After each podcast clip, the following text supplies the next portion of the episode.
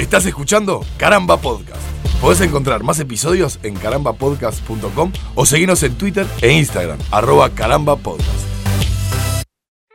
Bienvenidos al segundo episodio de este podcast Emergency. En el episodio de hoy vamos a analizar el disco de Madonna que salió el 14 de junio, Madame X. Estoy con Karina y con Gabriela, por acá Jimena. Vamos a hacer un análisis general y después nos vamos a meter canción por canción. En lo general, Madame X eh, tuvo muchísimas críticas, muchísimas, muchísimas críticas positivas, muy positivas, muy muy negativas y no sé si hay alguna intermedia en realidad, pero un disco que ya está en el puesto número uno de los 200 de Billboard. Así es, el, en realidad todavía la lista eh, va a estar por actualizarse a partir del 25 de junio, vamos a poder verlo liderando el chart eh, del Billboard 200 que lo que hace es eh, rankear a los álbumes más populares a lo largo de Estados Unidos basado en distintos tipos de métricas, consumo de, por internet, venta de discos, etcétera, parece que le está yendo bien. Y es verdad lo que decía de que genera como dos tipos de opiniones, ¿no? Es un disco que eh, primero fue lanzado varios singles antes de ser publicado 100% y eran todos singles muy distintos, estilos muy diversos, lo cual un poco también genera expectativa de, bueno, este disco a ver qué es. ¿Qué, es, ¿Qué va a ser Madame X? ¿Quién es Madame X? Creo que una de las primeras cosas que ella hizo fue publicar este, este, el nombre que le da el nombre al disco, claramente, es un alter ego que se creó Madonna para llevar adelante el hilo conductor de todo, de, todo lo que es el álbum. Según la reina del pop, que fue así como lo definió, es un álbum conceptual sobre la espía del mismo nombre que viaja por todo el planeta con diferentes identidades cuya misión consiste en luchar por la libertad y llevar a, eh, luz a los lugares eh, más castigados. Por eso Madame X es docente, estudiante, cantante, jinete, santa, monitora de cha-cha-cha o prostituta. Esa fue la definición que le dio. También una característica visual de este personaje es que lleva puesto un parche con una X, un parche negro en un ojo tipo pirata, con una X. Y en una entrevista que se publicó hace poco, eh, ella le, preguntan sobre este, esta característica física del personaje y ella habla de que es una herida. Eh, Madame X estuvo, tiene muchas heridas y que esto es como la representación visual de eso. Y que por el otro ojo, que lo tiene bien, digamos, te mira y el ojo bueno, te mira y está como eh, en vigilia. O sea, estoy lastimada, pero estoy atenta eso es como la explicación del parche. Mm. También utiliza muchos esto que le llaman grills, que es como una, como una dentadura dorada o con brillos. En distintos videoclips se las ha visto con y sin. No sé, es. yo no sé. Muy raro. Muy del hip hop, ¿no? es del hip hop, es como una mezcla bárbara. También se pasa posteando últimamente Madonna en Instagram distintas eh, fotos y poniendo Madame X es madre, entonces pone una foto de la hija. Madame X es instructora de no sé qué y la muestran es muy bailar. amplio, o sea, Madame X, es pintora, está pintando ella. Madame X es chofer de ómnibus y... Todo, Madame X es todo.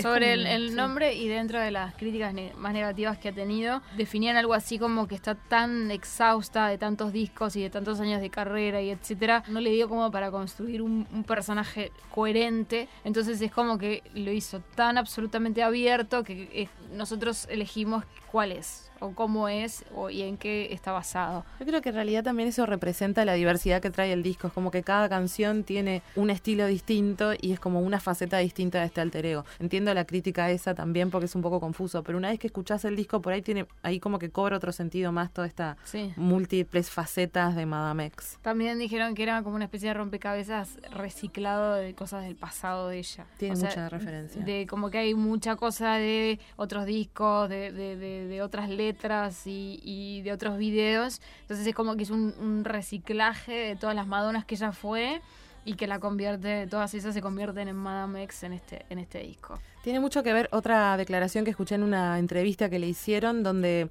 le decían, con tantos años de carrera, Madonna, a lo largo del, tiempo siempre has tenido distintas musas y ella nombra a distintas mujeres y también a algunos hombres que son artistas, hasta nombra a Frida Kahlo, que la usó de inspiración. De hecho, ahora está haciendo shows con alguna, algunos anillos que tienen la cara de Frida Kahlo. Y claro, ella decía, después de tantos años, muchos referentes míos murieron, entonces en realidad yo ahora me convertí en mi propia referente, soy mi propia musa. Entonces por eso la creación de este alter ego que la inspira para escribir este disco. Sobre ella y su propia musa, hay también una frase en las críticas negativas que dice que este disco suena como si Madonna eh, hubiese vomitado encima de Madonna. O sea, a ese punto, o sea, si bien hay críticas muy buenas que hablan de como que es un disco bastante valiente, que se mete en, estilos y en géneros que en realidad hasta ahora no lo, no lo habían hecho y que lo hace de mm. una manera que hasta ahora no, no se ha hecho. Por otro lado, tiene críticas muy duras con que se está apropiando de determinados géneros y estilos, pero que esta vez, a diferencia de con otras veces, como lo ha hecho con el techno, con el dance, con el disco, etcétera, no le fue tan bien o no fue tan acertado como, como en los viejos tiempos. Pasa que también lo que sucede es que se mete, es demasiado abierto. Yo creo que se desdobló para todos lados, fue mucho y eso se perdió personalidad. las canciones tienen distintos géneros, pero mismo en cada canción hay una mezcla de géneros. Es como que nunca llega a ser un género puro, puro. Después vamos a ir repasando cada canción y vamos a estar hablando de esto. Un poco antes de que saliese, habían salido muchas críticas porque habían periodistas que habían podido escucharlo. También se dice que es uno de los discos que Madonna consiguió que no se filtrase, o por lo menos que no se filtrase en el porcentaje que se habían este, filtrado algunas de sus canciones en discos anteriores. Pero lo escucharon periodistas y lo que se podía saber del disco previo era lo que ellos habían escuchado y cómo ellos los definían. Y por ejemplo, en una publicación habían dicho que el disco podía ser el batacazo de la carrera de Madonna. Hace cosas diferentes y por eso le va a ir bien. En el caso de Medellín, por ejemplo, con Maluma, pero ahora lo vamos a hablar. Críticas como las siguientes. Acabo de escuchar el Madame X de Madonna, no puedo decir mucho, pero sé que es extraordinario. Acabo de oír todo Madame X, eh, puedo decir con seguridad que lo mejor está por llegar. Madonna es inteligente y guardó lo mejor para el disco. Eh, Madame X es el trabajo de un genio. Tras dos escuchas puedo decir que pienso que es brillante. Acabo de terminar Madame X sorprendentemente intenso, pero en una forma positiva. Por otro lado, otras críticas después de que salió el disco, no son buenos tiempos para Madonna, estamos hambrientos de autenticidad y ella está escondida detrás de un parche usando cosas que ya oímos en todos lados. Uf, es el sello característico de ella de cuestionar, de, provocar, es como, es Madonna, es así. Eh, pasa que hacía mucho tiempo que no escuchábamos nada, ha pasado, la escena del pop ha cambiado, hay nuevas personas, hay nuevas influencias, y ella vino e introdujo géneros y, y cosas nuevas que, claro, a una primera oída no todas las canciones son eh, atrapantes. Tenés como que darle un, un, par repasadas, varias repasadas a las canciones y mismo al disco, que me parece importante destacar que no es lo mismo haber escuchado los singles antes de la publicación que el disco, que una vez cuando lo tenés entero, escucharlo en el orden que lo sugiere, porque los, el orden de los temas sabemos que en los discos no es eh, al azar, o sea, hay una intención atrás, hay una narrativa. Eh, y más en una persona como Madonna que sabemos que es muy perfeccionista, es muy detallista y están todos los, los detallitos más chiquitos, o sea, no es al azar, hay un mensaje atrás. Al, haber escuchado el disco desde el track 1 hasta el 15, es como que en, en mi caso me cambió un poco la percepción y entiendo una línea que con los tracks sueltos de, lanzamiento no, entendía de, por qué lado venía. Otra de las críticas que ha tenido Madonna es con la portada del álbum, que la conocimos unos días antes de que saliera el disco. Es la foto del busto de una mujer que le atraviesa uno de sus pezones una rosa. Y en realidad las críticas en ese momento fueron por utilizar la desnudez para vender música y que dentro de la cantidad de comentarios que tiene hay mucha gente que la acusan de que robó esta imagen porque no dio crédito a la persona, digamos, a, de quién era la foto. Y ahí descubrimos que no es una foto, de, digamos, si bien ya se sabe que no es ella la del busto, no es una foto creada por ella o que alguien la, la, haya hecho para ella. Es una foto que la publicó un artista en el año 2017, el 21 de junio del año 2017. Comparé la cantidad de likes de cuando la publicó él, cuando la publicó ella. Eh, al publicarla ella, 403, 1151 likes y la publicación de él del 2017 tiene 11.600 49 y que muchos de ellos quizás son más recientes, ¿no? Porque mucha gente este, le ha ido a comentar la foto a este artista que si lo quieren buscar es I Cut My Cut no, no, no, no dio a conocer que el arte era de él. No sabemos mm. en realidad. No, incluso eh, una de las cosas que le acusaban y que se puede verificar es que la, imagen original tenía una marca de agua que es como el sello del artista y en el posteo de Madonna eso está borrado o cortó la foto ahí, no sabemos bien qué pasó. Y tenía otra etiqueta que no era a este artista, que era a otra persona que yo no sé si es que se equivocó o qué pasó. En un perfil que no tiene seguidores, tiene seis publicaciones, ni idea. Igual dejó esa etiqueta y le agregó la que todos le decían, che, le robaste I cut my cut. Eso es mala onda. Eso es te doy crédito, pero no te doy crédito. Porque lo que le sirve al artista es que entre a su perfil y a mirar las cosas, sin embargo ella lo evita. Claro. ¿Ella sabría que esto es de este otro artista? o ¿Y de le dónde? llegó y Hmm. por un tercero. Bueno, pero a partir No. de que lo etiquetaste ya estás enterada. Bueno, a partir de todos esos No comentarios sabemos, que claro, tenés no debajo sabemos ya tampoco estás cuándo enterada. fue que lo, que lo No. etiquetó, si en el momento, si O si no, seguro que tiene un asistente que está hoy está sin trabajo. También esa es la otra. Hay un asistente que le pifió. Hoy está. Vamos a pray for de asistente de Madonna. Vamos a hacer un hashtag. Cuestión que la imagen no fue creada para el disco, o sea que tanta cosa con la- el regreso de Madonna después de cuatro años de no tener disco, vuelve, vuelve distinta, vuelve renovada, vuelve etcétera, eh, vuelve con un disco que tiene una tapa que es una imagen del 2017 que la hizo otra persona, encima no le dio el crédito y en realidad no definen mucho de lo que tiene el disco porque son tetas. Y no sé por qué no se puso a ella eh, en la tapa.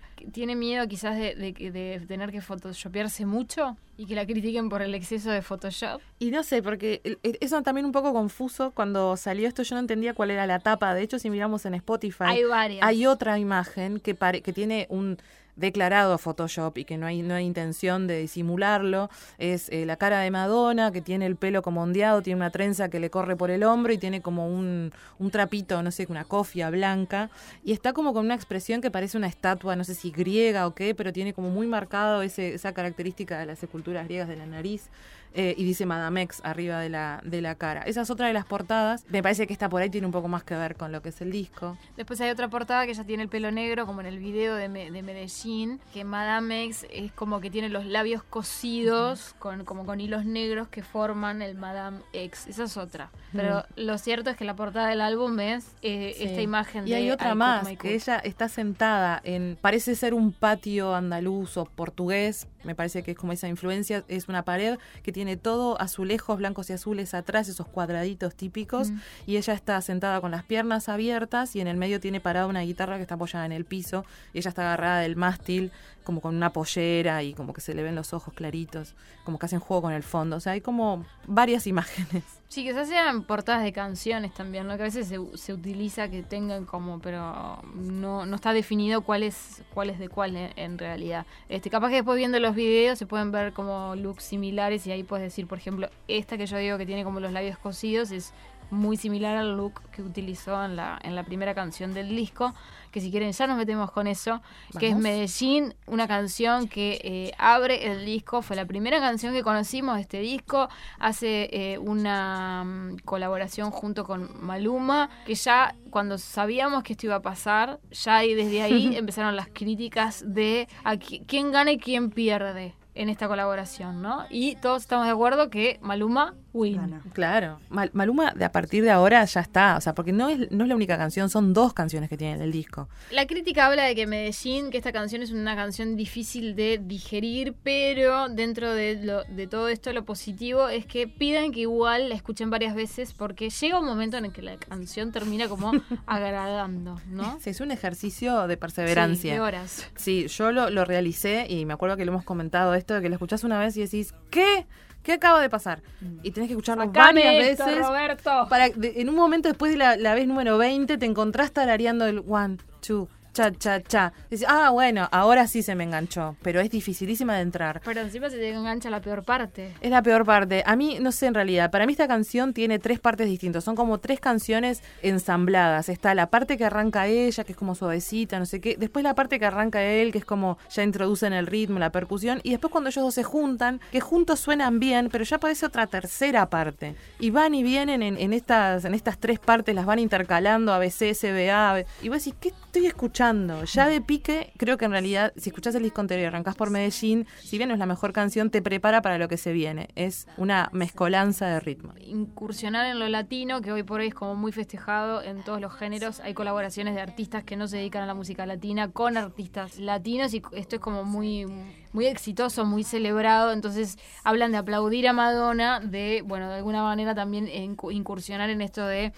meter el reggaetón, que ya- dijimos en realidad no es un reggaetón puro, pero que tiene como momentos en los que sobre todo los que canta Maluma, que son, cuando canta Maluma es muy Maluma lo que pasa en la canción, por eso es la, la diferencia de cuando canta, digamos, ella. Eh, pero lo raro de esto, bueno, sabíamos que iba a ser una colaboración de, bueno, hoy por mí, eh, mañana por ti, que es, ella está en el disco de eh, Maluma con una canción que no arranca en el disco. Maluma, vos te pusieron como Perdió. primer tema y Maluma no la puso en un primer tema, es un tema que está muy atrás en el disco, que se llama Soltera, además. Eh, era el hecho de abrir con esta canción, más allá de que hoy le vemos al lado positivo que muestra lo diferente que va a ser el disco, pero es raro que artistas de la talla de Madonna hagan una colaboración latina y la pongan en su propio disco. Por lo general este tipo de colaboraciones son para el disco latino, o sea, para poner en el disco de Luis Fonsi, para poner en el disco de gente de zona, para poner en el disco de Mark Anthony, no para poner en el disco de Beyoncé, no para poner en el disco de Ed Sheeran. Es como que la, va, para, el- va para el otro lado. Y esta es como la primera vez que pasa de que en realidad la colaboración es para, para el, el artista no latino. Hay, un- hay una cosa que estaba recordando ahora que decías de los ritmos latinos. Recordemos que La Isla Bonita, que es una canción Sí. de Madonna del 86, 87, la pone a Madonna también como una de las pioneras de la música de Estados Unidos, pop, que se mete con este tipo de ritmos. O sea, no le son ajenos, si bien no es el reggaetón, porque el, reggaetón en aquel momento no era tan popular, no era tan mainstream, y ahora, eh, o sea, aparece con reggaetón, pero no, no es algo que Madonna jamás haya tocado el mundo latino, lo cual me parece que haciendo como volviendo a las raíces de ella, decís, bueno, si lo hubiera hecho otro artista por ahí hubiera sido como rarísimo, pero bueno, ella tiene como ya un poco de historial con este tipo de influencias. Madonna llega a trabajar con Maluma. Yo conocí que ellos eh, se habían visto por primera vez en el cumpleaños de ella. En el año pasado, en, agosto. Ella cumple creo que es el 16 de agosto. Y ahí fue que se conocieron. Y ahí fue como que las primeras, digamos, cosas que se podían leer de que posiblemente hubiese una colaboración futura quizá. Porque se los había visto en la fiesta de cumpleaños de ella. Pero resulta que es porque ambos aman los caballos. Parece que sí, en, varias entrevistas le han preguntado qué la llevó a colaborar con, a tener algunos temas con Maluma, de hecho él también escribe algunas de las letras, y hablan de eso, del amor por los caballos. Y el tema de los caballos también es recurrente porque es uno de los motivos por los cuales, recordemos que ella estaba radicada en Portugal y quería grabar un videoclip que incluía un caballo y quería hacerlo en un palacio que tiene como cierta protección patrimonial. Las autoridades de Portugal le negaron este permiso, lo cual llevó a que Madonna se, se enojara, se ofuscara, levantara campamento y se Y volviera a Nueva York. O sea, tiene un tema fuerte con los caballos. El video es que está bien, es por momentos medio como difícil de, de verlos juntos, ¿no? Es como... Como muy forzado parece, es eh, raro. Es raro, tiene momentos muy buenos, momentos muy Madonna, que es cuando ella está como haciendo una coreografía con, no sé cómo se Una llama. fusta. Sí, eso mismo, ahí está muy bien. Después está vestida como de, de novia. Como que se casan, parece que es como, la letra habla como de una fantasía, de que ella vuelve a los 17 años y no sé qué, y como que tiene como, muy viajero, ¿no? Entonces como que tiene, no sé si es una fantasía esto que vemos en el video, que es como una, una boda que aparte eh, se presenta en el momento, no religioso, en el momento del festejo, tipo una gran bacanal, una mesa llena de gente, vestida de manera muy estrafalaria, con mucha comida, la mesa llena de, de copas, y ella caminando por la mesa como si fuera una pasarela, llegando al final, donde la espera, suponemos que es su novio, su marido, Maluma, sentado en un- una especie de trono, digamos, y se ponen ahí a cachondear. eh, eh, es, es un poco confuso tal Bien. vez. Y bailan cha cha cha. La letra la que canta él es rara también, ¿no? Es como cantarle eso a Madonna, Es demasiado jugado. sobre todo Por el respeto. Sí.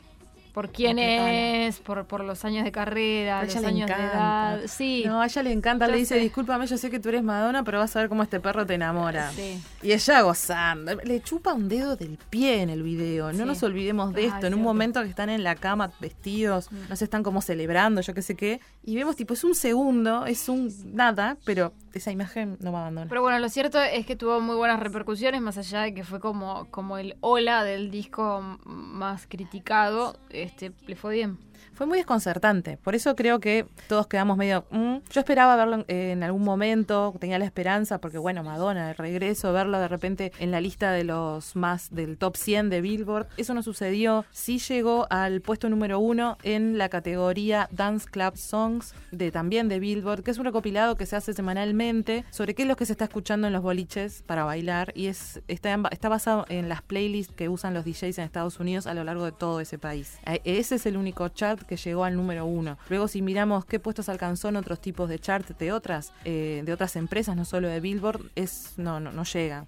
no llega. Este es el que picó más alto. Bien, después de Medellín viene Dark Ballet. Eh, una canción que después de haberle dedicado un rato a escuchar Medellín, que debe tener la cantidad de reproducciones que tiene, porque la escuchas una vez y, no puedes creer que Madonna haya hecho esa canción, entonces le das play de nuevo y decís, no, voy a escucharla otra vez y por eso está llena de reproducciones. Viene esta otra canción que te deja respirar un poco y decís, bueno, acá está Madonna. Arranca con una melodía que es bastante lenta, tranquila y que va como increyendo a medida que avanza, pero también tiene, en el cor tiene un corte muy marcado en la mitad que introduce em, una parte de la suite del Cascanueces eh, de Tchaikovsky. Es un solo de piano, que en realidad se entiende mucho más esto cuando ves el videoclip. Yo creo que em, esto, esto es uno, esta es una de las canciones que se publicó antes del disco, es uno de los cortes de difusión y se publicó conjunto con el video. Entonces, e, en, mi caso, la experiencia fue verlo para entenderlo. Ahora lo escucho por separado y me parece que la primera parte es más menos oscura. El videoclip es muy fuerte y creo que al verlo al mismo tiempo eh, tiene como, le deja esa influencia de oscuridad a la canción. Escuchada sola en el disco puede ser incluso hasta más, eh, no digo bailable, pero tiene como otra onda, no es tan oscura. En alguna de las entrevistas Madonna dijo que el concepto detrás de esta canción tiene mucho de eh, una de sus películas favoritas, que es La Naranja Mecánica. En el videoclip se cuenta, tiene como un paralelismo con la historia de Juana de Arco, que ha dicho Madonna que es este, una influencia y una musa para ella. El protagonista de este videoclip, que personifica a Juana de Arco, es el actor Mickey Blanco. Y em, que muestra toda esta historia, ¿no? Desde que está preso, de cómo lo castigan, el momento en que lo juzgan, hasta el momento final, que es cuando lo llevan a la hoguera. De hecho, en este videoclip Madonna solo aparece unos segundos, solo vemos sus ojos atrás de un velo negro, como observando toda esta situación que está pasando. Y realmente es un video muy tenso, tiene momentos de silencio donde escuchamos cómo se prende fuego, suponemos que es un sonido de madera. También tiene momentos de muchos suspiros que ella al final termina como soplando, que no sabe si es como para aliviar este fuego, en realidad lo está viviendo te genera como muchas sensaciones el videoclip. Yo creo que la canción, si no sabes todo esto, es un poco menos angustiante. Que yo creo que ver el video también es necesario y si te pasa de que conoces a la canción viendo el video, te sucede que tiene el video es tan intenso, tiene tantas cosas, sucede tan rápido que termina sucediendo que eh, no le prestas atención a la letra, a lo que está cantando, no te deja.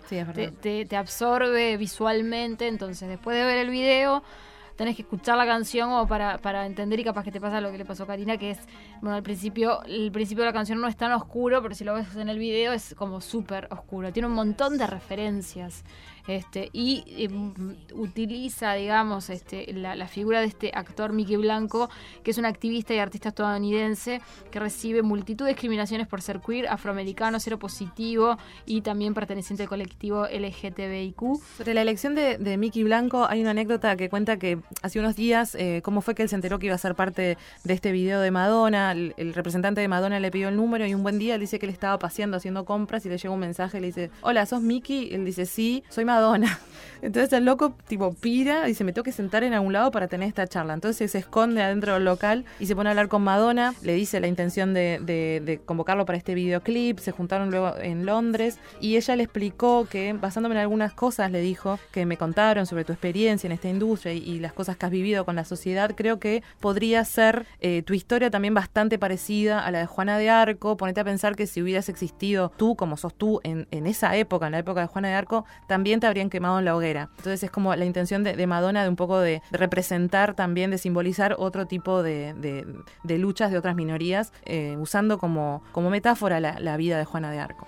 Que creo que coincide con aquello que ya había dicho, que era tipo una espía que venía a salvar al mundo. ¿no? Es como trayendo todo, ese, es, todo el tiempo ese mensaje de lo que va a pasar, de lo que va a mejorar, de que esto va a cambiar. Es como que estamos en una etapa de transición. Sí, eso queda clarísimo en muchas canciones. De hecho, la letra de esta canción habla de vientos de cambio, de una tormenta, de una revolución que está en el aire, que está dentro de nosotros. En un momento es como, no, es un recitado, pero por eso que decimos que realmente tiene muchas partes. Eh, dice, son tan ingenuos, piensan que no somos conscientes de sus crímenes, lo sabemos, pero simplemente no estamos aún listos para actuar. La tormenta no está en el aire, está dentro de nosotros. Quiero contarte sobre amor y sobre la soledad, pero se está haciendo tarde ahora. ¿Acaso no puedes escuchar por fuera de tus, eh, dice Supreme Hoodies, que es como si fueras tus capuchas sagradas, el viento que empieza a aullar? Entonces es como, como decís vos, ¿no? Como muy prediciendo eh, cambios y momentos de, de quiebre.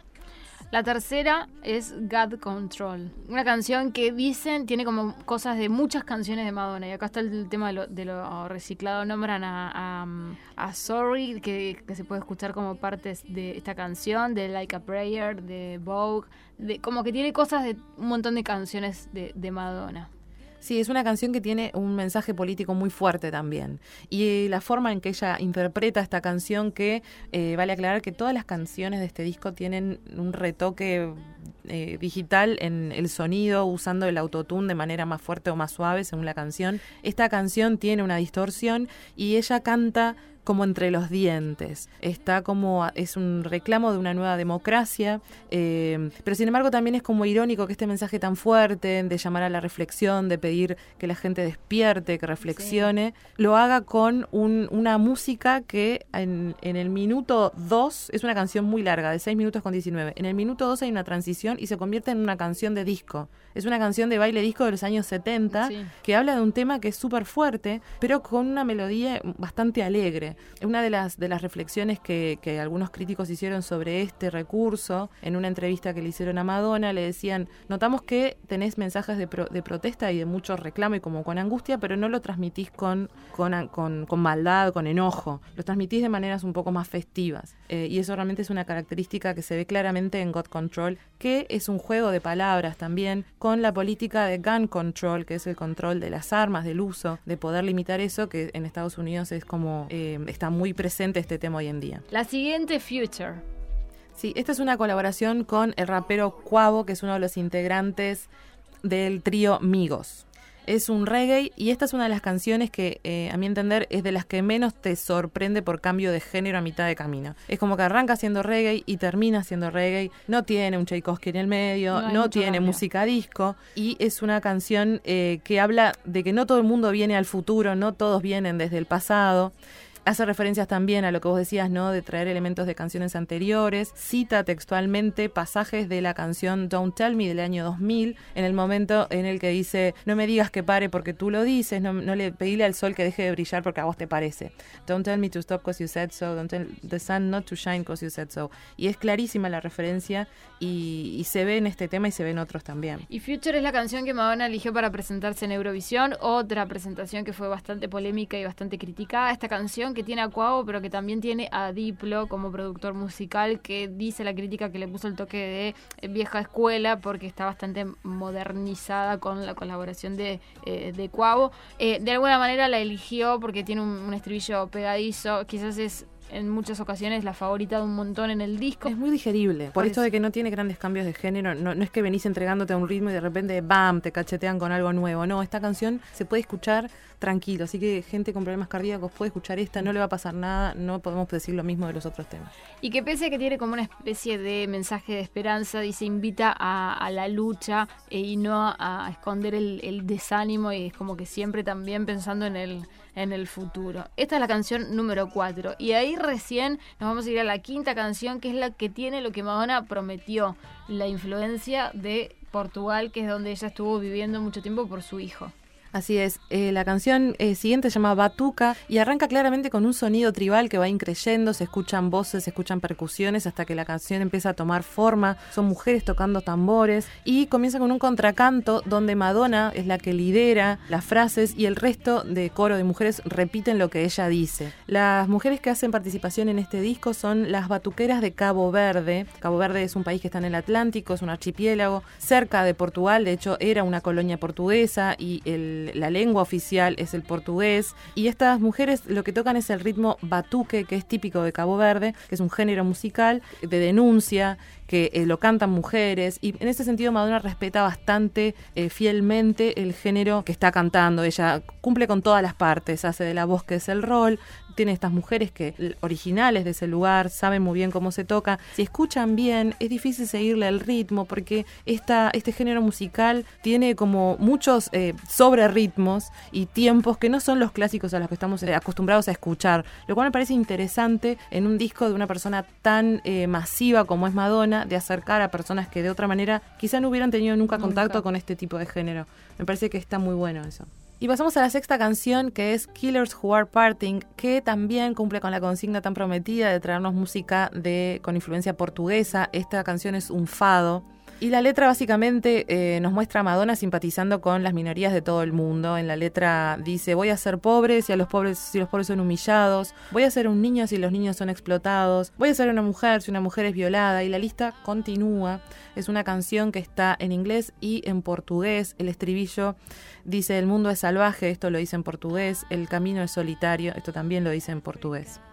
En concreto, eh, gay, África, pobre, niño explotado, el Islam, Israel, India americana, mujer violada, todo está en esta canción, que la llaman como una de las canciones más intensas del disco, que lo que chirria, según la crítica, es la alusión a Israel. También está el episodio de Eurovisión que nombrábamos hoy, que también tuvo un poco de... Sí, el, justamente eh, la final de Eurovisión fue llevada adelante en Tel Aviv, que fue eh, la, es la ciudad natal del último ganador de, de este concurso, y al final de su acto, mientras estaba televisando en vivo, como para más de 200.000 personas a lo largo de toda Europa y países, no sé, que responden a esa misma cadena de televisión, eh, los bailarines que acompañaban a Madonna se dan vuelta y tenemos una campera, un abrigo que lleva uno con la bandera de Israel y otro con la bandera de Palestina y se dan la mano. Y parece que, eh, si bien yo lo interpreto como algo bien intencionado por el lado de Madonna, me parece un poco también simplista porque meterse justo en la boca del lobo, hacer este tipo de declaraciones, entiendo que sea eh, abogando a la paz, pero la repercusión que tuvo realmente fue bastante negativa, que llevó incluso a que miembros del gobierno se pronunciaran al respecto diciendo que le parecía que era una provocación, como que no estaban muy de acuerdo con lo que se había televisado. Y como era en vivo, tampoco es algo que se hubiera podido arreglar y aparte había mucho,